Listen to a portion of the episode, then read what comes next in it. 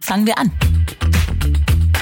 Das System der industriellen, weltweiten, globalen Nutztierhaltung und massenhaften Fleischproduktion ist mit an Sicherheit grenzender Wahrscheinlichkeit nicht zukunftsfähig. Also nicht mit einer Weltwirtschaft und einem, einer Gesellschaft in den planetaren Grenzen, wie es immer heißt, vereinbaren lässt. Und allein deswegen können wir eigentlich davon ausgehen, dass wir vor relativ großen Veränderungen in der Frage, wie wir global Landwirtschaft gestalten und welche Rolle Tiere darin spielen, stehen. Hallo und herzlich willkommen bei Fangen wir an. Ideen für ein besseres Morgen. Ich bin Christina Deininger und heute sprechen wir über den besten Freund des Menschen. Den Hund, die Katze. Es geht um unsere Tiere. Um die Tiere, die wir lieben. Aber es geht heute auch um die Tiere, die wir nicht ganz so lieb haben. Wie Bello und Mieze oder vielmehr die Tiere, die wir gerne haben, aber nur auf dem Teller. Was macht ein Tier zum Haustier, was zum Nutztier und warum gibt's diese Unterschiede überhaupt? Wer entscheidet, was wir essen dürfen und was nicht? Hat ein Tier eine Art Menschenrecht und warum bekommen manche Tiere ein langes Gnadenbrot und andere nur den Gnadenschuss? Mit all diesen Fragen hat sich der Soziologe Dr. Marcel Sebastian ausführlich beschäftigt und sie im Buch Streicheln oder Schlachten zusammengetragen. Er gibt Antworten und zeigt Wege auf, wie wir unser kompliziertes Verhältnis zum Tier vielleicht auf eine neue Ebene heben können. Ich freue mich auf ein spannendes Gespräch und sage herzlich willkommen bei Fangen wir an, lieber Marcel Sebastian.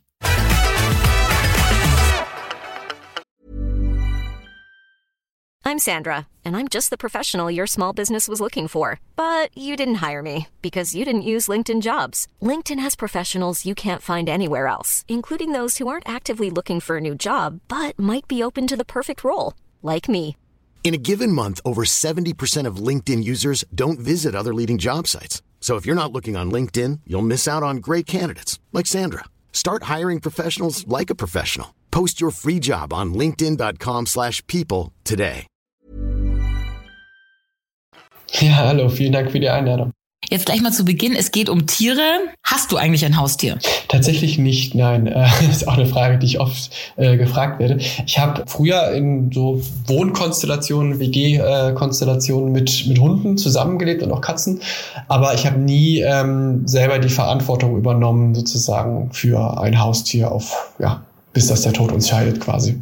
Stichwort Verantwortung, das ist ja gleich schon so ein wichtiger äh, Bestandteil, wie wir Tiere behandeln. Hängt ja von verschiedenen Faktoren ab, ob wir Verantwortung übernehmen oder eben nicht. Es kommt darauf an, in was für eine Tierkategorie so ein Tier eingeordnet ist. Da gibt's zwei ganz große Unterscheidungen, mit denen du dich ja auch beschäftigst. Kannst du kurz erklären, welche das sind? genau. Also bei mir geht's vor allem um die Auseinandersetzung mit der äh, gesellschaftlichen Rolle von Haustieren und von Nutztieren. Ähm, wir haben natürlich noch weitere Tierkategorien von Wildtieren und Versuchstieren und so weiter, die domestiziert sein können, wie bei den Versuchstieren oder eben auch nicht, was dann die Wildtiere wären. Aber ähm, das die, ja, am meisten diskutiere ich eben dieses gespaltene Verhältnis und Verantwortung, also zwischen Haus- und Nutztieren und Verantwortung wäre jetzt so ein Begriff, wo ich sagen würde, na ja, wahrscheinlich würden alle die oder die allermeisten Menschen, die mit Tieren zu tun haben, für sich beanspruchen, ähm, dass sie verantwortlich mit Tieren umgehen. Aber was das in der Praxis heißt, unterscheidet sich eben sehr stark. Ne? Als ich gerade von Verantwortung sprach, dann meinte ich Verantwortung im Sinne einer, einer Care-Beziehung, einer, einer Pflegebeziehung. Also wenn ich sage, ich nehme ein Tier auf und das würden wahrscheinlich die meisten Haustierhalterinnen ähnlich sehen, dann habe ich irgendeine Verpflichtung dazu, diesem Tier ein möglichst gutes Leben zu gewähren oder es irgendwie seinen Bedürfnissen gemäß irgendwie ähm, zu versorgen und das Leben führen zu lassen. Da wissen auch nicht immer alle, was das bedeutet. Das kann in der Praxis sehr schwierig sein. Aber das unterscheidet sich doch sehr stark von der Frage, was es heißt, wenn im Kontext der landwirtschaftlichen Nutztierhaltung von einem verantwortlichen Umgang mit Tieren gesprochen wird. Dann wird meistens gesagt, dass man das Tier nicht über Gebühr Gewalt aussetzen darf. Aber die Tatsache, dass man es eben für diese beispielsweise Zwecke der Fleischproduktion eben ähm, hält und oftmals unter sehr naja, sagen wir mal, zumindest kontroversen Bedingungen hält und insbesondere auch tötet und auch systematisch tötet. Das ist natürlich ein fundamentaler Unterschied und entsprechend unterscheiden sich diese beiden Kategorien eben sehr stark. Und jetzt diese Kategorien, wie die festgelegt sind, ist ja tatsächlich wenn man es mal genau betrachtet, völlig willkürlich. Denn ähm, bei uns in der westlichen Welt ist der Hund ein Haustier. In Indien ist die Kuh, die bei uns ein Nutztier ist, heilig. Also eigentlich sind diese Kategorien völlig willkürlich, oder? Mhm. Ich würde sagen, nicht willkürlich, weil das würde heißen, dass sie keine historische Genese durchlaufen haben. Also es hat ja bestimmte Gründe, warum in bestimmten Gesellschaften bestimmte Ideen vorherrschen, auch in der Frage, welche Rolle oder welchen Status ein bestimmtes Tier oder eine Tierart in der Gesellschaft hat. Aber es ist eben nicht ähm, abhängig von biologischen Tatsachen oder irgendwelchen Naturgesetzmäßigkeiten, sondern es sind eben gesellschaftliche Konstruktionen. Und das Ergebnis dieser Konstruktionsprozesse, die im Wesentlichen Aushandlungen sind, also wo Menschen sich in einem bestimmten Raum, also geografischen Raum, sagen, auseinandersetzen und äh, Bedeutung vergeben dieser jeweiligen äh, Tierkategorie, die können eben ganz verschiedene Ausprägungen haben. Das kann dann eben so sein, dass äh, beispielsweise der Hund in Deutschland irgendwie der beste Freund des Familienmitglied ist und in anderen äh, Teilen der Welt äh, vielleicht auch noch gegessen wird. Und jetzt ist das Spannende aber, weil wir, wenn wir sagen, es sind gesellschaftliche Konstruktionen, dann heißt es, a, sie sind umstritten, also potenziell umstritten, meistens sind sie es, und vor allem wandelbar. Und diese Form des gesellschaftlichen Wandels, für die interessiere ich mich eigentlich unter anderem am meisten, ne? weil ich glaube, dass es hier eben viel zu entdecken gibt und auch viel zu diskutieren gibt. Und wir können eben feststellen, dass so, also überall auf der Welt, also ich hatte extra dieses Beispiel jetzt mit im asiatischen Raum und dem Hundeessen, wo wir feststellen können, in Südkorea zum Beispiel gibt es gerade eine ganz äh, virulente Diskussion über die Rolle Rolle von Hunden in der Gesellschaft und äh, auch sozusagen auch dort verändern sich in diesem Fall Mensch-Hund-Verhältnisse, diese tradierten Perspektiven auf, den Hund kann man irgendwie schon essen, konfligieren, also stehen im Konflikt ganz stark mit neueren Ideen, die dann eben auch stark beeinflusst sind von tierethischen Positionen. Und ähnlich haben wir das hier halt auch, nur in anderen Feldern. Hier diskutieren wir halt ähm, über die Form der industriellen Intensivtierhaltung von Tieren. Ne? Und ob jetzt die Legebatterie oder die Kastenstände oder die Trennung von, von Mutterkühen und den Kälbern äh, noch legitim ist oder wo dann dann eben diese Grenze der Legitimität zu ziehen ist. Und auch wenn wir sicherlich als Gesellschaft nie auf einem, an einem Punkt waren, wo es dann, wo dann Konsens herrschte und alle irgendwie zufrieden waren, können wir sagen, dass wir heute aber an einem Punkt sind, wo wir noch nie so viel gestritten haben über genau diese moralische Dimension ähm, und diese Grenzziehung, wo hört das legitime Verhältnis gegenüber Tieren auf und genau. Du bringst ja da auch so ein paar Beispiele aus anderen gesellschaftlichen Bereichen. Also ähm, Stichwort darf ein Mann ein Kleid tragen, ja. Also das sind einfach kulturell geschaffene Strukturen, die wir jetzt plötzlich anfangen zu hinterfragen. Und du hast die Hunde erwähnt in Korea. In Deutschland ist ja der Hund, hast du gesagt, der beste Freund des Menschen. Und das wusste ich nämlich auch nicht. Sogar per Gesetz tatsächlich geschützt. Also der hat so eine Art Menschenrecht im Gesetz. Letzten Endes ging es da darum, dass das äh, Schlachten von Hunden verboten wurde. Das würde ich jetzt nicht mit Menschenrechten, weil die Diskussion okay. gibt es ja auch. Ne? Also Menschenrechte für große Menschenaffen, da gibt es ja durchaus auch Präzedenzfälle international, wo äh, einige Schimpansen zum Beispiel menschenrechtsanaloge Persönlichkeitsrechte zugesprochen bekommen haben. Das ähm, hat der Hund auch, nicht in Deutschland. Genau, das hat der Hund nicht. Äh, noch nicht. Aber, ja, möglicherweise noch nicht, weil das ist ein ganz, ganz spannendes Thema, also eher ein rechtswissenschaftliches und politikwissenschaftliches Thema der mhm. Frage tierlicher Rechtspersönlichkeit oder Rechtssubjektivität. Aber worum es da geht, ist ähm, das Verbot eben des Schlachtens von Hunden und das ist und von Hunden und Katzen genau genommen. Und das ist total spannend, weil man hieran nämlich nachvollziehen kann. Zum einen überrascht es die meisten Leute, dass 1986 das erst verboten wurde, wo wir sagen würden, naja, das ist ja wahrscheinlich schon Ewigkeiten verboten. Wer ist denn bitte noch Hunde hier? Ne? Und das ist ja ein Skandal. Ähm, und das ist tatsächlich seit den 1950er Jahren ein großes Politikum, zumindest in der Tierschutzbewegung gewesen. Es war eigentlich die erste große Massentierschutzmobilisation in der Nachkriegszeit, dass die Menschen sozusagen den Bundestag bestürmt haben mit, dem, mit der Forderung, das muss endlich verboten werden. Das kann nicht sein, dass es immer noch legal ist, Hunde zu schlachten. Das hat aber über 30 Jahre lang nicht funktioniert.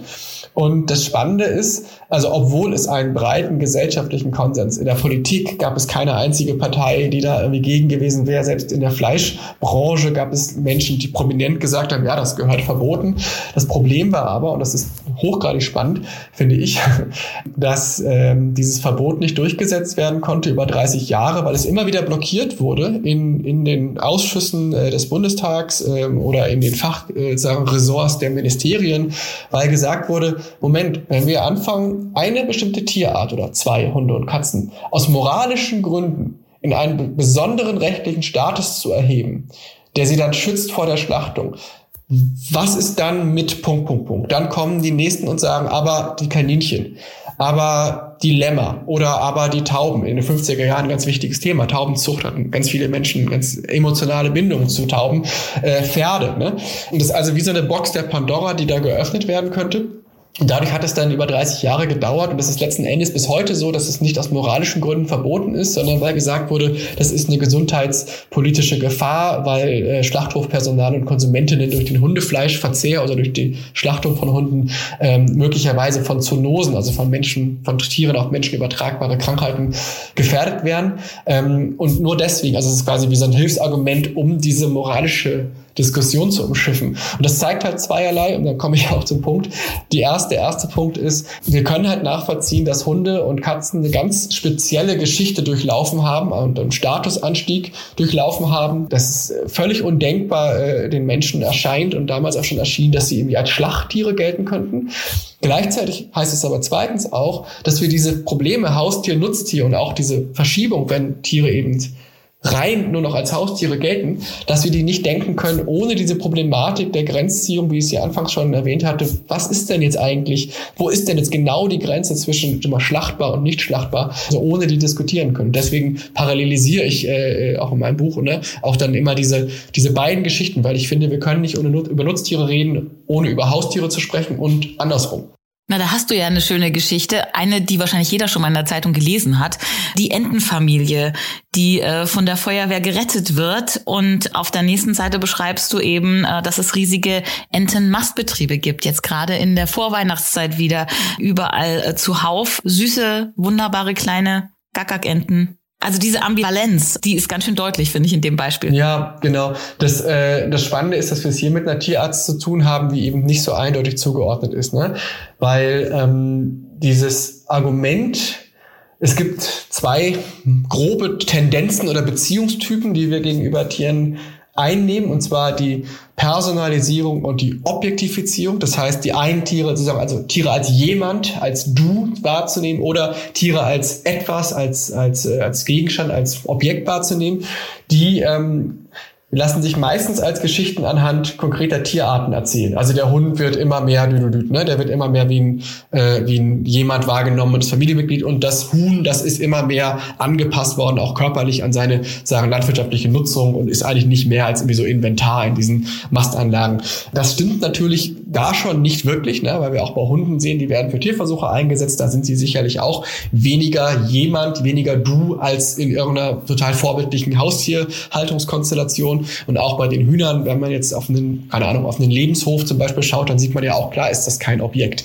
Aber sagen die gesellschaftlichen Bezüge, die unterscheiden sich da halt zwischen diesen Tieren. Und da gibt es eben Tiere wie die, wie die Enten, die quasi komplett auf dem, auf dieser, in dieser Grauzone zwischen diesen Kategorien watscheln in dem Fall. Und äh, das machen diese beiden Geschichten eben aus, ne? weil wir wirklich sehen, wir können diese, diese Medienberichte äh, oder über, über irgendwelche Tierrettungsaktionen, da sind alle, da ist vollkommen klar, auf welcher Seite wir als Leserinnen und Leser stehen, wenn wir das lesen. Da sagt keiner, oh lecker, schön, dass die jetzt noch weiter gemästet werden können. Da sagen alle, oh wie schön, die wurden mit der Mutter vereint und schwimmen jetzt auf dem auf dem Dorfteich weiter. In der anderen Geschichte, das ist eben die Geschichte, die auch existiert, bleiben diese Tiere eben anonym. So und ähm, da kann man sich aber dann, also da bricht natürlich genau diese diese Ordnungs äh, diese Ordnungsmuster brechen dann auf und wir können uns die Frage stellen, welche Geschichte stimmt denn jetzt? Und das sind genau diese diese Trigger sozusagen für die gegenwärtigen Diskussionen über das Mensch-Tier-Verhältnis, weil wir eben zunehmend feststellen, irgendwie ist das nicht in Ordnung im Sinne von, da ist keine Ordnung drin und es ist irgendwie auch vielleicht dann normativ betrachtet nicht in Ordnung oder es erscheint immer wenigen, immer weniger Menschen als äh, vollkommen in Ordnung so und das ist eben ja das Spannende an der Sache. Ja, und das Spannende ist ja auch, ähm, dass es für viele Menschen eben auch nicht in Ordnung ist, wenn sie mal näher drüber nachdenken, wie Enten geschlachtet werden oder äh, wenn sie sich vorstellen, wie die Enten da leben äh, in so einem Mastbetrieb oder Schweine oder Rinder in Schlachtbetrieben. Die meisten Menschen lehnen intuitiv so eine Massentierhaltung ja ab. Aber trotzdem essen sie Fleisch und jeder Deutsche, ich glaube, so um die 60 Kilo im Jahr immer noch. 55, ja. ja, da gibt's ja einen Begriff für. Das Fleischparadox. Könntest du den mal für uns alle erklären?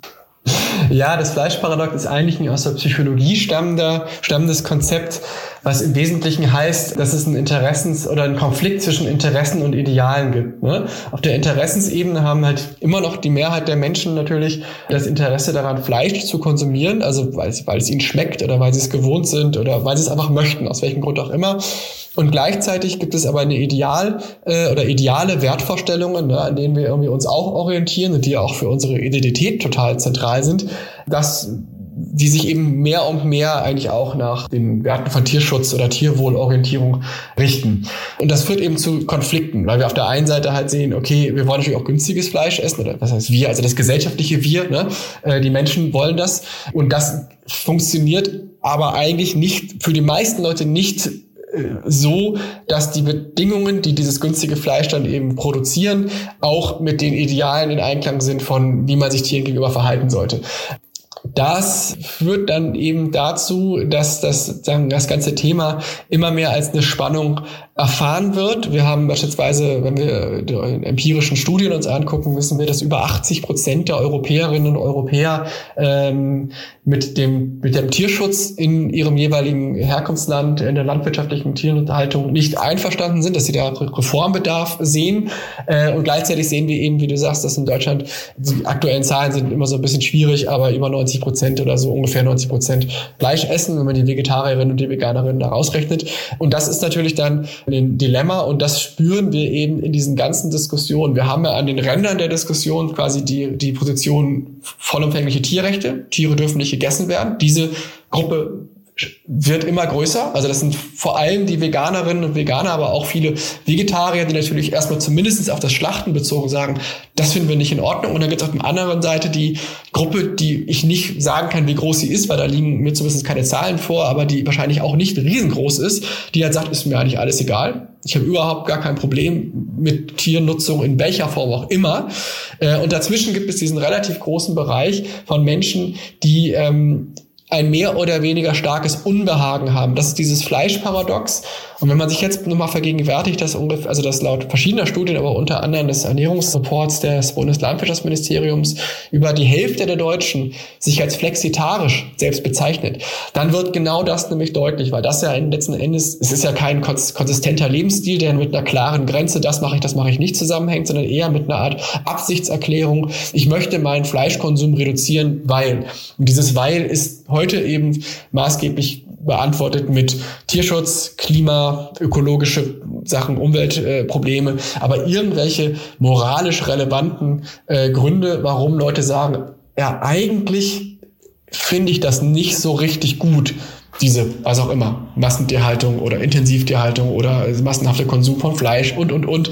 In diesem Fleischparadox äh, befinden sich halt viele Menschen und immer mehr Menschen und das führt dann eben auch zu diesen kulturellen Spannungen und diesen ganzen verschiedenen Versuchen, ähm, darauf irgendwie eine Antwort zu finden.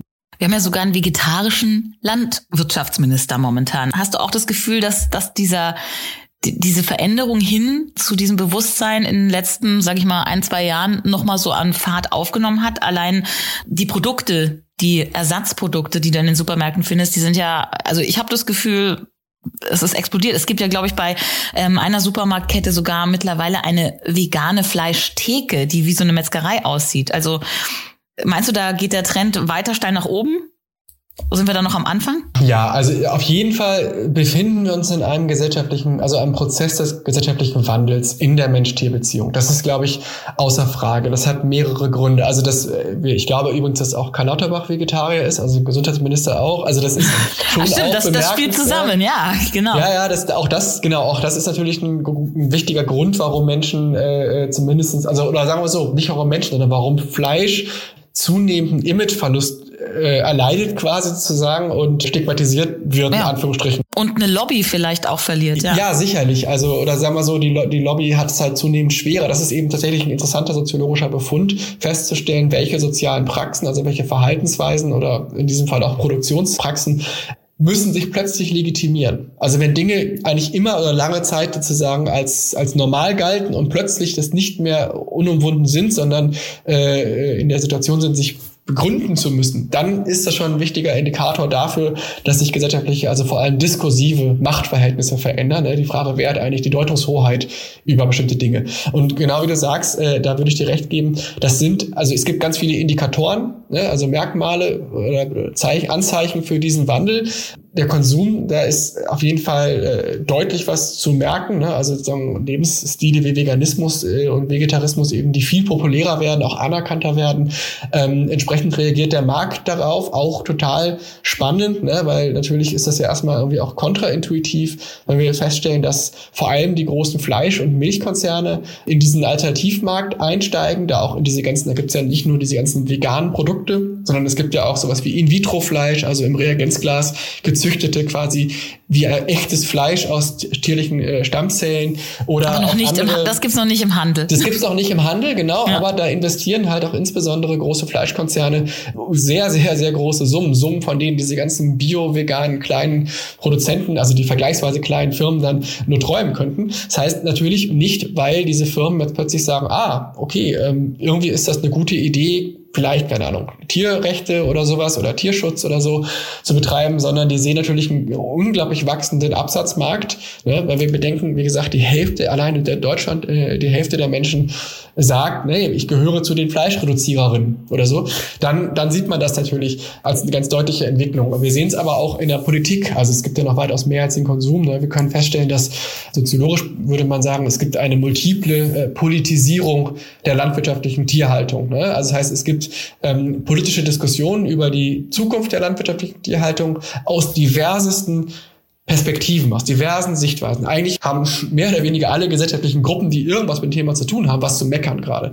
Die Umweltbewegung äh, klagt über die Nitratverseuchung der Böden wegen der Gülle. Die Tierschutzbewegung und Tierrechtsbewegung, die klagen natürlich über die, die Tierhaltung. Aber auch die Landwirte und Landwirtinnen klagen über den Preisdruck und sagen, so können wir eigentlich nicht mal produzieren. Der Klimaschutz ist natürlich alarmiert. 15 äh, Prozent der weltweiten Klimagase gehen auf das Konto der landwirtschaftlichen Tierhaltung. Das Artensterben wird beschleunigt, weil äh, für die die Futtermittel, den Futtermittelanbau äh, im globalen Süden dann Regenwald abgeholzt wird. So können wir also feststellen, auch da ist, wenn es darum geht, die Frage, stehen wir da gerade am Anfang von einem großen Prozess oder sind wir schon am Peak, würde ich sagen, nee, wir stehen am Anfang. Weil völlig fernab von diesen ganzen ethischen Fragen, die wir jetzt am Anfang viel diskutiert haben, aus dieser ökologischen Perspektive das System der industriellen, weltweiten, globalen Nutztierhaltung und massenhaften Fleischproduktion mit an Sicherheit grenzender Wahrscheinlichkeit nicht zukunftsfähig ist. Also sich nicht mit einer Wir Weltwirtschaft äh, und einem, einer Gesellschaft in den planetaren Grenzen, wie es immer heißt, vereinbaren lässt. Und allein deswegen können wir eigentlich davon ausgehen, dass wir vor relativ großen Veränderungen in der Frage, wie wir global Landwirtschaft gestalten und welche Rolle Tiere darin spielen, stehen. Und und das schlägt natürlich auch wieder zurück. Ne? Also natürlich ist es einfacher, sich auch, sag ich mal, jetzt für den Haustierschutz zu interessieren und zu, sich da irgendwie zu engagieren vielleicht auch und zu sagen, ich möchte jetzt ein besseres Verhältnis zu meinem Hund haben, wenn im, im Hintergrund rauschen das, das gesamte Mensch-Tier-Verhältnis so ein bisschen ja, zur Frage steht, sozusagen, wie es die nächsten 10, 20, 30 Jahre eigentlich geschaltet werden wird. Ähm, da sind sicherlich so Synergieeffekte auch ähm, im Gange. Wow, das waren jetzt so viele Themen. Den Bogen dahin schlagen wir gleich nochmal. Wir machen ähm, jetzt ein ganz kurzes Zwischenspiel bei Fangen wir an. Haben wir in der Mitte immer ein Ying und Yang Fragespiel. Da gebe ich dir immer zwei Begriffe vor. Und du entscheidest dich für einen, den anderen, für beide oder keinen und darfst auch sagen, warum, wieso, weshalb. Bist du dazu bereit. Marcel? Ich habe sowas neulich schon gemacht, was ähnliches, hatte auch da schon Angst. Ach nein, das ist überhaupt nicht schlimm. Schauen wir mal. Nein, nein, nein das hat ja alles. Ich bin, ich bin fertig, ich bin ready. Kannst du auch ganz schnell abhaken. Hund oder Katze? Hund, aber da kann die Katze nichts für. Aber nur aus irgendeinem Grund finde ich Hunde toll. Frag mich nicht wieso. Ja, genau. Huhn oder Kalb? Beide. Beide? Aber lebendig. Für mich schon, ja. Hafer oder Sojadrink? Mittlerweile Haferdrink. Ich habe lange gebraucht. Hafer ist tatsächlich ökologisch besser als äh, Sojadrink und ich will jetzt keine Markennamen nennen, aber es gibt einen großen Haferdrinkhersteller, der sich in meinen Kaffee gewonnen hat, sozusagen. Ich glaube, ist auch auf dem Vormarsch mittlerweile. Ähm, wo ich mir Gedanken gemacht habe, was ist schlimmer, Milch oder Fleisch? Naja, das ist eine Frage, die ähm, Da würde ich jetzt sagen, das ist eine ganz spannende Sache, weil das äh, ist, ich habe manchmal so einen Rollenkonflikt. Ne? Ich äh, bin als Soziologe ja in der Rolle, dass ich sage, ich äh, analysiere die gesellschaftlichen Veränderungsprozesse und versuche zu erklären, wieso sich beispielsweise bestimmte Machtverhältnisse ähm, äh, in der Frage, wer hat Deutungshoheit über Tiere verändern. Und ähm, das ist eine Perspektive, in der ich eigentlich diese normative Ebene so ein bisschen umgehe und sage, das ist das Metier der Moralphilosophie, so dass ich sagen würde, für mich ist spannend, warum sich beispielsweise die, die gesellschaftliche Wahrnehmung von Milch verändert. So, das ist eigentlich das, wo, wo ich, wo ich dann ansetzen würde. Und da kann man halt feststellen, na ja, Fleisch ist eigentlich spätestens seit den 80er Jahren ähm, ein kontroverses Thema. Zwar lange Zeit nicht so klar wie heute. Ne? Heute haben wir, hatten wir ja gerade schon haben wir wirklich so einen Imageverlust. Es gibt das Zitat, das ist von einem Manager eines äh, bekannten deutschen Wurstherstellers. Ich habe mir mal sagen lassen, der hört das gar nicht mehr so gerne, dass er das mal gesagt hat, aber ich finde es ein tolles Zitat. Und zwar, ähm, Wurst ist die Zigarette der Zukunft. Und man könnte eigentlich sagen, Wurst ist die Zigarette der Gegenwart sozusagen, weil eigentlich klar ist, irgendwie wissen alle so, naja, so wirklich gesund ist es nicht und man sollte es nicht und man muss sich so ein bisschen irgendwie auch schon rechtfertigen, wenn man es dann isst und so. Und Milch hatte das natürlich lange nicht. Ne? Also beide Produkte haben ja auch so ein, so ein Mythos um sich. Fleisch ist ein Stück Lebenskraft oder ich glaube, bei Milch gab es auch mal so, so wertvoll wie ein kleines Schnitzel, was wahrscheinlich heute kein Werber oder keine Werberin mehr so formulieren würde. ja, wie ein kleines und, Steak war das und ja, ja dass man schön stark Steak. wird, wenn man Genau, hm? genau. Und das ist eben auch so was Interessantes. Ne? Das heißt, es geht hier nicht nur um, also es geht hier um, einen, um eine Verbindung aus kulturellen Ideen, kulturellen Deutungen, was finden wir wichtig, was ist irgendwie relevant äh, und Wissen. Und dieses gesteigerte Wissen oder eben auch das wissenschaftlich produzierte Wissen über beispielsweise eben die Folgen, die Klimafolgen von Milch, ne, haben natürlich einen enormen Einfluss auf die Frage, ähm, wie, wie schlimm ist Milch. Und wie gesagt, ich würde dann als Soziologe gar nicht sagen, Milch ist äh, schlimm Grad B von äh, A bis D oder so oder irgendwie das äh, so, ne, also jetzt definieren können, sondern ich kann halt nur sagen, ähm, das hat eben diese, diese Diskurse verändern den Stellenwert von Milch. So. Natürlich immer in Bezug auf bestimmte gesellschaftliche Gruppen. Also wir können ganz klar feststellen, dass natürlich nicht wir als Gesellschaft jetzt irgendwie uniform äh, äh, rüberdriften von der einen in eine andere Sichtweise, sondern dass es bestimmte gesellschaftliche Gruppen sind, die bestimmte Ideen irgendwie stark vertreten oder nicht. Und dieses ganze Thema Vegetarismus, Veganismus, da gibt es halt die empirischen Studien eigentlich relativ eindeutig. Da, wenn man so das klassische Profil der vegan lebenden Person äh, beschreiben würde, dann ist die jung, dann ist die weiblich, dann ist die gebildet, also hat einen hohen Bildungsgrad und ist urban so. Das sind so die klassischen Marker, die immer auffallen. Natürlich gibt es auch ähm, weniger gebildete, aus dem Dorf lebende Männer, die vegan leben, ne? sicherlich alles, aber sozusagen die, die, die, die quantitativ gesehen, die meisten, das ist so die klassische. Und ähm, so dass wir also auch feststellen können, zum Beispiel, dass es intergenerationale Veränderungen gibt. Ne? Also das heißt, ähm, unter den jungen Leuten gibt es auch Studienergebnisse, ein Viertel ungefähr der jungen Menschen, also zwischen sagen wir mal 16 und 30 war das, glaube ich, konsumieren eigentlich täglich wie vegane Ersatzprodukte. Ne? Und bei der Alterskohorte, ich glaube 65 plus war das noch ein bis zwei Prozent. Das heißt, hier kann man wirklich sehen, junge Leute tendieren deutlich mehr zu zur Hafermilch und die ältere deutlich mehr zur Kuhmilch zum Beispiel. Und das ist dann eben auch äh, so ein Indikator für potenziell zumindestens für einen gesellschaftlichen Wandel und auch einen Statusverlust. Jetzt habe ich sehr lange geantwortet, aber das zeigt so ein bisschen, ich wollte noch mal ein bisschen klar machen, was ist denn eigentlich eine soziologische Perspektive oder wie verstehe mhm. ich eine und was liegt dann auch nicht so richtig in meinem meinem Fachgebiet sozusagen oder wo müsste man dann? Musst du dich jetzt auch gar nicht mehr entscheiden. Bin ich cool mit und jetzt traue ich mich gar nicht die nächste Frage zu stellen, weil irgendwie kommt mir gerade richtig grausam vor, wenn man sich dafür eine Antwort entscheiden muss. Gnadenhof oder Einschläfern? Ah, das ist eine spannende Frage. Auch da, ähm, da würden natürlich sich jetzt die Tierethikerinnen die, die Finger nachlecken und sagen, oh, endlich, das ist eine Frage für mich, äh, weil es um die individuellen, naja, also weil es hier wirklich um das individuelle Erleben von Tieren geht. Und das ist ja was, worüber wir wie wir die Tierethikdebatte, also gut, naja, schon, natürlich geht es immer um das individuelle Leiden im Schlachthof oder nicht oder wie auch immer oder wie kann man das dann vermindern, aber es geht eigentlich immer sozusagen um die große Gruppe der Millionen von Schlachttiere und wenn man die jetzt ein bisschen verbessert, die Bedingungen, dann ist das so auf der Leitskala irgendwie, haben wir dann so einen besseren Score oder so. Und bei so einer Frage geht es dann wirklich darum, und das ist ja das, was ich in meinem, also was ich in dem, in dem Buch auch so äh, öfter thematisiere, dass wir eben zu Tieren unmittelbare individuelle Interaktionsbeziehungen führen können. Ne? Das haben, das erleben alle Menschen, die zumindest mit einer, mit einer Katze oder mit einem Hund leben. Und das äh, erleben eben Menschen auch, die mit äh, sogenannten Nutztieren zusammen äh, Zeit verbringen sozusagen außerhalb von diesem Kontext äh, Mastanlage, Schlachtung und so, zum Beispiel auf einem Lebenshof. Und dann ist jetzt eben die große Frage, ähm, was ist jetzt sozusagen ganz ganz altruistisch gemeint und und und empathisch mit empathischen Einfühlung in dieses die Situation des Tiers spezifisch rein. Was ist denn jetzt das bessere Leben? Leidet dieses Tier vielleicht, weil es schon super alt und krank ist? Das ist ja auch bei Haustieren ein Riesenproblem. Ne? Wann euthanasiert man? Da ist kann man auch vielleicht sagen, vielleicht verschieben sich da langsam die Sensibilitäten auch, dass der Zeitpunkt nach hinten gelegt wird, weil Leute sagen, na gut, ich gebe dann halt die 2000 Euro für die Option, äh, Operation aus, was ich früher vielleicht nicht gemacht hätte so. Und auch in so einem Fall kann man sich die Frage eben stellen, ähm, hat das Tier dann noch ein gutes Leben? Ja, aber ich sage mhm. mal, wenn es ein gutes Leben hätte, würde ich ganz aus dem Bauch heraus sagen, ja, natürlich auf dem, auf dem Lebenshof und auf dem Gnadenhof, äh, wenn es denen da gut geht und wenn Leute das, die Zeit haben, die Tiere zu versorgen, äh, na klar.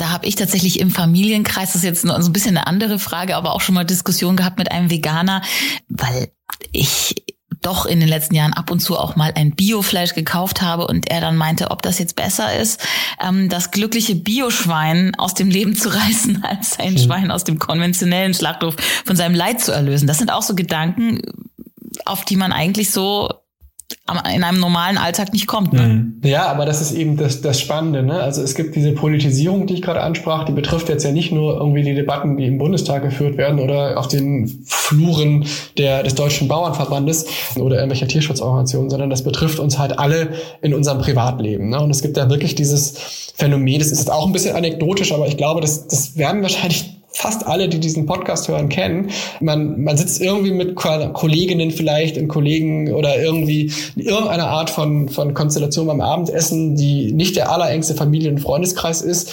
Und wenn da irgendwie die Welten aufeinandertreffen, da ist, sagen wir mal, eine Veganerin, ein Veganer und äh, ein passionierter Jäger und er ist, braucht noch nicht mal, reicht auch einfach jemand, der Fleisch isst.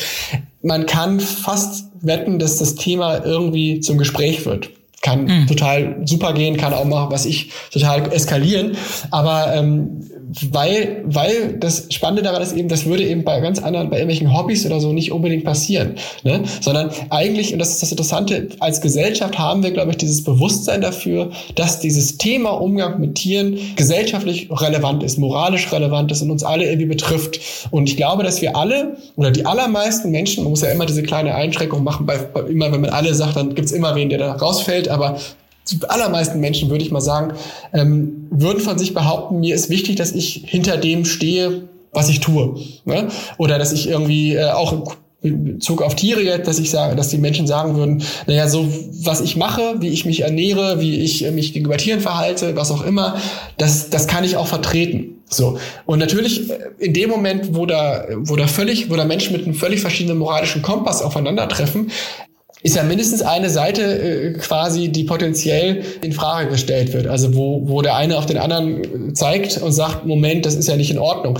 Interessanterweise, und auch dazu gibt es Studien natürlich, äh, ist das ja oft so, dass, dass sozusagen die Person mit dem vermeintlich, vermeintlich progressiveren moralischen äh, Wertesystem oder das konsequenter ist oder wie ich weiß nicht, Leid vermeiden oder was auch immer dann die, die Grundlage davon ist, ähm, eigentlich gar nicht sagen muss, außer im Raum zu sein ne? äh, und schon schon wird es als Angriff wahrgenommen. So. Und das ist eben auch, also intersubjektiv auf so einer wirklich so einer, so einer Alltagsebene menschlicher Interaktion total spannend, wie viel wie viel Spannungspotenzial in diesem Thema drin liegt. Weil das, wie gesagt, wenn ich jetzt sage, ja, ich gehe gerne klettern und der andere sagt, nee, aber ich gehe lieber Skifahren, dann können wir das absolut nebeneinander stehen lassen und das ist total irrelevant. Aber wenn ich halt sage, äh, ich, ich, bin, ich bin Jäger und ich gehe gern zur Jagd und der andere sagt, na ja, aber ich äh, gehe jeden Abend in eine Hühnerbatterie und äh, klaue die Hühner und äh, hol die auf den, bring die auf den, auf den Gnadenhof, ähm, dann ist offensichtlich, dass dass wir uns gegenseitig irgendwie unterstellen würden, dass das jeweilige Gegenüber, dass es nicht in Ordnung ist, so und dass wir das darüber diskutieren könnten, so und genau und das ist eben, äh, warum ich halt auch zu dem Schluss komme, es gibt eigentlich niemanden, den das Thema nicht irgendwie angeht. Das war schon das Yin und Yang und So richtig ganz nah dran sind aber die meisten Menschen eben nicht. Denn ähm, anders als auf den Zigaretten ist ja auf dem Fleisch nicht abgebildet, wie es im Schlachthof aussieht. War ja auch mal andiskutiert, aber ähm, mhm. ist noch nicht der Fall. Ähm, du aber warst zur Recherche tatsächlich in Schlachthöfen unterwegs und hast mit den Menschen vor Ort auch gesprochen, also mit den Schlachter. Was, was sind das für Menschen, die im Schlachthof arbeiten ähm, und wie leben die mit dem Fleischparadox? Denn ähm, mhm. die sind ja tagtäglich wirklich mit dem Sterben dort vor Ort ja. konfrontiert? Na, ich würde sagen, dass sie vielleicht das Fleischparadox in der Form gar nicht haben. Aber zur Einschränkung einmal, es gibt eigentlich zwei immer noch trotz der, des Verbots der Werksverträge äh, in Schlachthöfen immer noch recht getrennte Welten. Die eine, das sind die, ist die sogenannte oder ehemalige Stammbelegschaft. Heute ist es ja nicht mehr so, weil, wie gesagt, die Werkverträge sollte es ja insofern nicht mehr geben. Das heißt, es gibt diese Trennung nicht mehr, aber Leute mit dem deutschen Pass, die sich auch in der Regel ähm, ausgesucht haben in ihrer Biografie, immer zu sagen, ich lerne jetzt Fleischer und werde Schlachter. Mit diesen Leuten habe ich Interviews geführt, also mit einigen von denen natürlich nur. Und die andere Belegschaftshälfte ist sozusagen, das sind die, die Arbeitsmigrantinnen in der Regel aus Südost- oder Osteuropa, die in der medialen Debatte auch relativ stark im Mittelpunkt standen, die aber eben nur einen Teil der Belegschaften ausmachen. Ähm, das ist wichtig erstmal zu wissen, weil, weil wir mit völlig verschiedenen Motivationen und, und Biografien zu tun haben, wie Leute im Schlachthof, äh, sagen wir, wie sie da reinkommen und warum sie da arbeiten. Ich habe, wie gesagt, Interviews geführt mit, äh, mit dieser erstgenannten Gruppe, und natürlich sind die nicht alle gleich, das ist ja völlig selbstverständlich so. Aber was eben spannend war auf diese Frage hin ist, ähm, ich hatte ja, oder wir hatten ja eingangs davon gesprochen, von diesen Tierkategorien. Und von diesen Tierkategorien und dass diese Tierkategorien ähm, ja wie so, ein, wie so eine Handlungsorientierung für uns sind, weil da so Ideen drin enthalten sind, wie man sich den jeweils darin zugeordneten Tieren gegenüber verhalten soll.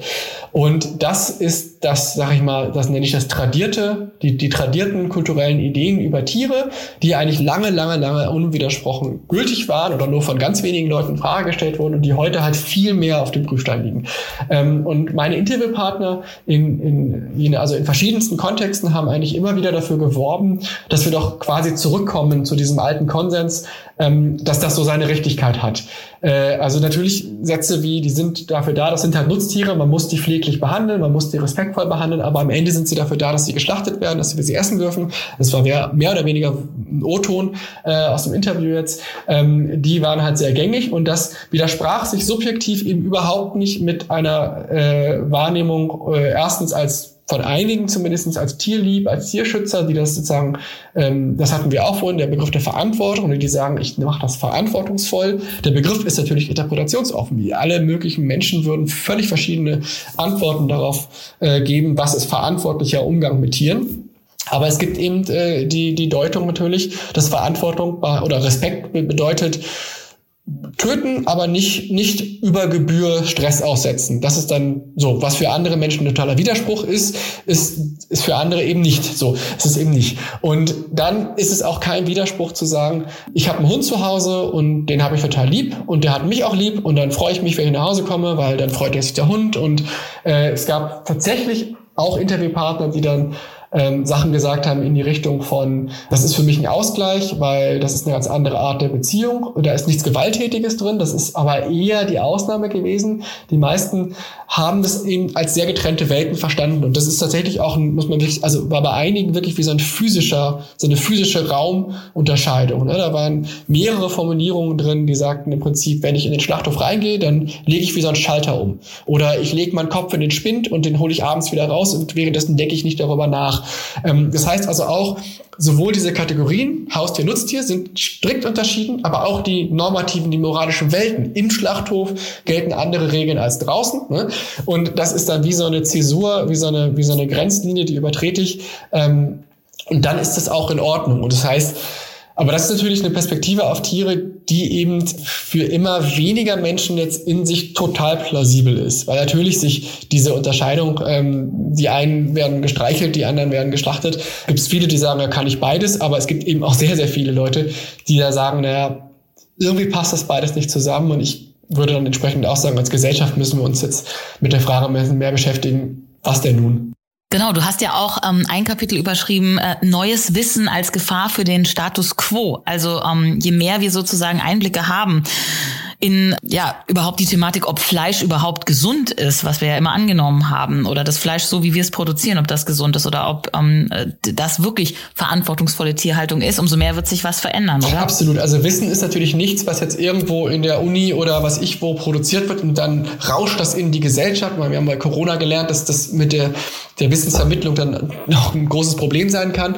Nichtsdestotrotz ist es so, wenn das Wissen in der Welt ist, dass das natürlich eine Wirkmacht hat. Denken wir an die Klimabilanz ähm, von insbesondere Fleisch und Milch. Da lässt sich jetzt wenig ran deuteln. Da kann man vielleicht Methodenkritik machen, muss man aber auch ordentlich Ahnung vom Thema haben und sagen, das ist falsch berechnet worden. Das können aber die allerwenigsten und das ist wenn das vom IPCC stammt, das sind hunderte, tausende Wissenschaftlerinnen, das wird schon seine Richtigkeit haben, zumindest grob, dann, dann ist das erstmal in der Welt, dann ist das ein Fakt, der so lange gilt, wie er widerlegt wird und so schnell scheint nicht, dass der widerlegt werden wird. Und ähm, das macht natürlich was mit diesem Standing ne, von, von diesen Produkten oder auch auf Tiere selbst, also Gesundheits genauso, wenn die WHO verarbeitetes rotes Fleisch, also insbesondere so Wurstwaren, äh, als offiziell krebserregend einstuft, dann, dann ist das jetzt kein Pappenstiel, ne? Dann ist das ja. schon äh, hochrelevant für unseren Konsum. Aber ganz interessant finde ich eben unser Wissen über Tiere, weil das natürlich total politisch relevant ist und moralisch relevant für die meisten Leute ist, wenn die sagen, na ja, äh, der Hund ist mir halt so nah, weil der ist halt auch super schlau und der hat so eine Kompetenzen, der ist emotional, dem traue ich auch zu, dass der, oh, der ist traurig, das sage ich intuitiv als äh, Mensch ohne wissenschaftliches Wissen dazu. Das sagt aber auch die Forschung. Ne? Sagen alle, oh, ich sehe diesen Hund und der ist ja traurig, wenn er zu lange alleine ist oder so. Und das sind aber eben emotionale oder auch andere Kompetenzen, die wir als Gesellschaft anderen Tieren, insbesondere den Nutztieren eben äh, überhaupt nicht zugesprochen haben. Und es gibt eine Riesenmenge an wissenschaftlichen Erkenntnissen der letzten 10, 20 Jahre äh, über Tiere und man kann die, also das ist ein bisschen salopp, eigentlich alle zusammenfassen mit, die können eigentlich mehr, als wir denen vorher zugetraut haben. Und das betrifft dann eben auch zum Beispiel Schweine. Und dann ist es natürlich hochgradig interessant, interessant zu merken, Schweine, und das ist der Befund einfach der Forschung, Schweine und Hunde unterscheiden sich kaum im Hinblick auf diese Fähigkeiten, aber gesellschaftlich haben sie einen extrem verschiedenen Status. Dieses Wissen gefährdet natürlich diese Legitimationsgrundlage, wenn sie da eben heißt, das sind völlig verschiedene Tiere. Die einen sind dafür da, gegessen zu werden, die anderen sind dafür da, äh, auf, dem, auf dem Sofa mit uns irgendwie zu kuscheln oder so. Und da von dieser Art, so einem gefährlichen Wissen in Anführungsstrichen, gibt es einfach ganz, ganz, ganz viel äh, in den verschiedensten Kontexten. Und ähm, das ist einer der Hauptmotoren, würde ich sagen, warum so viel Dynamik reingekommen ist in die gesellschaftlichen Beziehungen zu Tieren. Da gibt's noch so viele spannende Aspekte, die du in deinem Buch auch aufzeigst. Nochmal um ganz andere Tiere geht's dann, um die Wildtiere, von denen wir teilweise wirklich abhängig sind. Stichwort das Bienensterben ja? ja. oder das Artensterben generell. Also eine der größten Herausforderungen der Menschheit haben hier im Podcast schon viele, viele Menschen auch drüber geredet. Und wir sind ja auch irgendwo Tiere.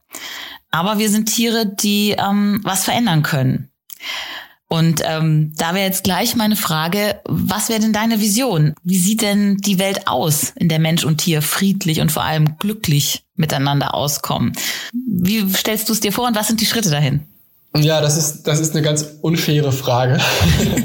für, für Soziologinnen und Soziologen zumindestens, Weil wir immer sehr gut darin sind, Gesellschaft zu kritisieren durchaus auch oder eben äh, auch zu analysieren, zu rekonstruieren.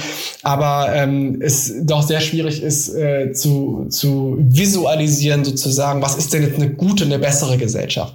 Da tue ich mich auch schwer. Ich halte es jetzt mal mit der kritischen Theorie der Frankfurter Schule. Die haben es sich nämlich auch ein bisschen einfach gemacht und haben gesagt, wenn man eine positive Utopie entwickelt, so soll es mal aussehen, dann hat das schon so einen Zwangscharakter und dann kehrt sich das ins Gegenteil um, weil dann ist alles daran orientiert, da muss es jetzt hin. Und das geht dann oft auch in die Hose. Und die haben stattdessen eine negative Utopien sozusagen entwickelt und haben gesagt, die Abwesenheit von, von, von Dingen, die wir nicht mehr haben wollen, ist das, wo wir hinkommen sollten. Und so, und damit macht man es sich ein bisschen einfach. Man macht es, es ist vielleicht auch ein bisschen idealistisch, weil man dann die ganzen Buzzwords nennen kann, was alles schief läuft. Aber na klar, wenn ich mir eine, eine Gesellschaft vorstelle, eine zukünftige, in der ich lieber leben würde, dann ist das sicherlich keine, in der die Klimakrise irgendwie eskaliert ist und äh, wir äh, das Artensterben äh, äh, sozusagen uns äh, vollends ereilt hat und äh, in der überall Krieg herrscht, sondern es ist dann eine, in der wir diese Krisen gelöst haben. Und das sind eben Mammutaufgaben. Und das ist letzten Endes auch, kann man sagen, und auch das ist wirklich die Frage, ob das überhaupt möglich ist, aber ich sage mal, gesellschaftlich vermitteltes Leiden Also ob jetzt von Menschen oder von Tieren, das eigentlich ist, ist mir persönlich jetzt nicht äh, wichtig, weil das würde ich beides halt als äh, politisches Ziel oder eine recht wichtige moralische Frage sehen, ähm, dass das vermeidbares und eben gesellschaftlich produziertes Leiden nicht mehr passiert. Das fände ich großartig. Äh, die Frage, ob das die Welt von morgen ist oder die Welt von über, über, übermorgen, ist nochmal eine ganz andere Frage. Und natürlich gibt es ganz viel Leid, was sich nicht gesellschaftlich verhindern lässt. Ne? Also vom Liebeskummer bis zum Sterben äh, auf hohem Alter. Aber es gibt doch sehr, sehr viele gesellschaftliche Probleme, die unter der Menschen und Tiere leiden, die eigentlich nicht nötig wären und wo ich mir wünschen würde, und das ist ja auch so ein Impuls von, von, diesem, von diesem Buch, ne? zu sagen, wir können erst über die Zukunft der Mensch-Tier-Beziehung auch streiten, wenn wir selber äh, sozusagen uns selbst in die Lage versetzt haben, durch ordentliches Nachdenken und Beschäftigen mit dem Thema eine Position wirklich reflektiert beziehen zu können. Erst dann können wir sagen, das ist mein Standpunkt und jetzt können wir den, den Streit führen. Genau, und ich glaube, das ist ein wichtiger Zwischenschritt, um dann irgendwann zu einem Punkt zu kommen, wo möglichst hoffentlich viele von diesen Krisen gelöst sind und äh, möglichst wenig vermeidbares Leid noch irgendwie zum Alltag gehört.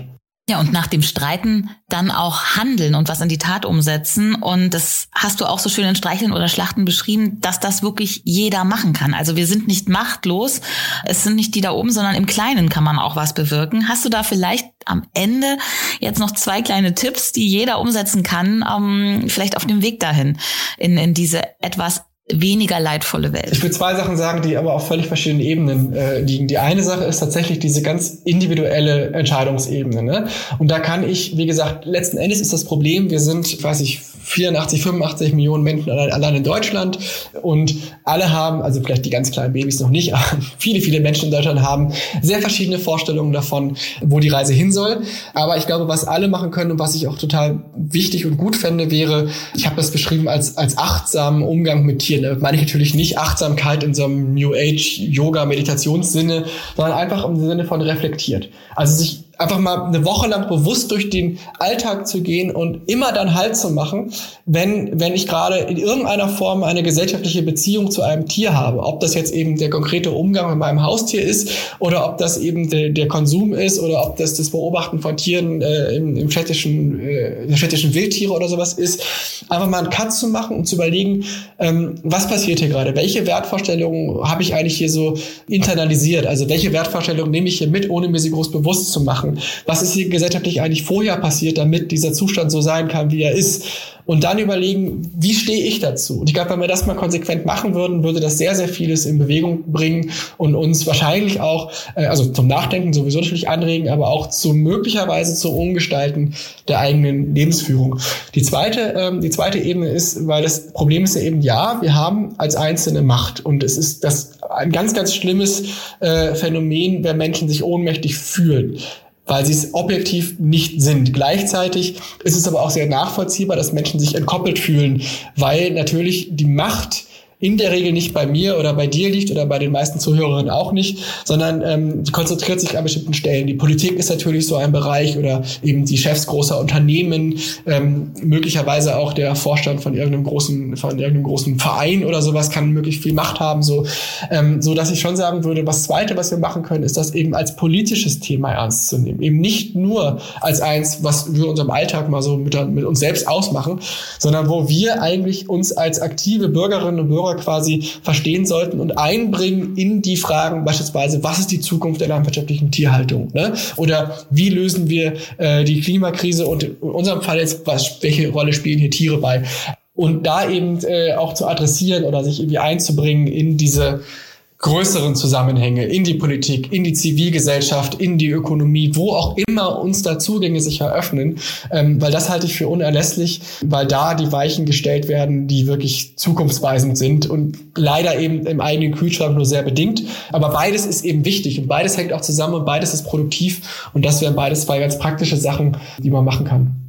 Danke ich dir, Marcel, für dieses spannende Gespräch. Und ja, ich bin gespannt, wie es weitergeht in Sachen Mensch- und Tierbeziehung. Und ähm, mit Streicheln oder Schlachten hast du da bestimmt auf jeden Fall einen großen Beitrag geleistet, dass es auf der Treppenstufe ein bisschen höher geht. Danke dir. Das würde mich sehr freuen. Vielen Dank für die Einladung. Das war Fangen wir an. Ideen für ein besseres Morgen. Wenn ihr neugierig geworden seid und Lust habt auf mehr, Marcel Sebastians Buch heißt Streicheln oder Schlachten, warum unser Verhältnis zu Tieren so kompliziert ist und was das über uns aussagt. Und es ist bei Kösel erschienen. Ich bin Christina Deininger und ich freue mich, dass ihr dabei wart. Ich hoffe, ihr habt was mitgenommen und fangt vielleicht wirklich spätestens morgen an, was in eurem Heute für unser aller Zukunft zu verändern. Geht verantwortlich mit den Tieren um euch herum um, hinterfragt euren Fleischkonsum und ordnet eure Mensch-Tier-Beziehungen neu, am besten in Kommunikation mit anderen. Ja, und denkt immer daran, keiner ist machtlos. Wir sind das Tier, das die Welt schon immer verändert hat, jetzt hoffentlich wieder zum Guten. Wir freuen uns über eure Rückmeldung. Am meisten natürlich über eine Bewertung auf der Podcast-Plattform eurer Wahl oder per Mail an podcast@penguinrandomhouse.de. Ja, und jetzt einfach abonnieren und keine Folge mehr verpassen. Fangen wir an.